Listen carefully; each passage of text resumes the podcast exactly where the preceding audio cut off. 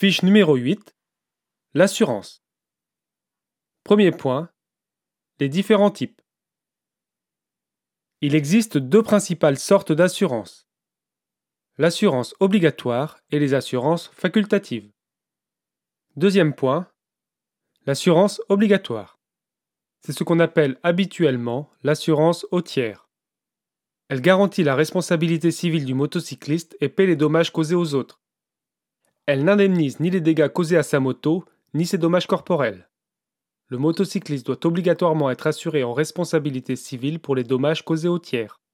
Ces dommages peuvent avoir une origine accidentelle, provenir d'un incendie de la moto, voire même de la chute des objets qu'elle transporte.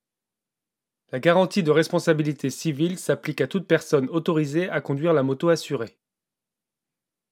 Troisième point, les assurances facultatives. Le motocycliste est libre de les souscrire ou non en plus de l'assurance obligatoire. Elles offrent les garanties suivantes. La garantie dommage-collision ou tiers-collision indemnise les dégâts causés au véhicule de l'assuré, même s'il est responsable, en cas de collision avec un autre usager identifié. La garantie dommage tous accidents indemnise les dégâts causés au véhicule de l'assuré, même s'il n'y a pas eu de collision. Cette garantie est souvent appelée tout risque.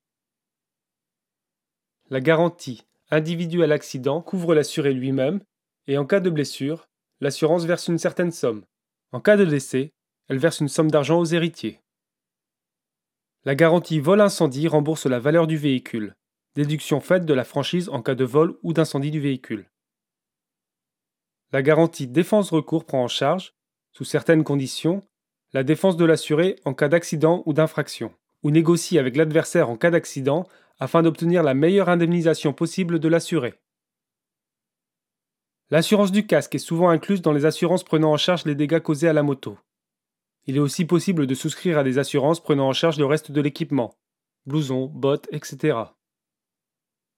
Quatrième point. Les conséquences d'un défaut d'assurance. L'absence d'assurance constitue une infraction passible notamment d'une amende et d'un emprisonnement.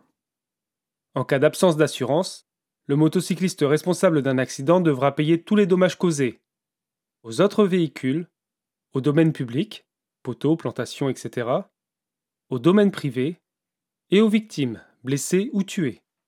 Les soins, hospitalisation, traitement, rente, etc. Ces frais peuvent représenter des sommes très importantes.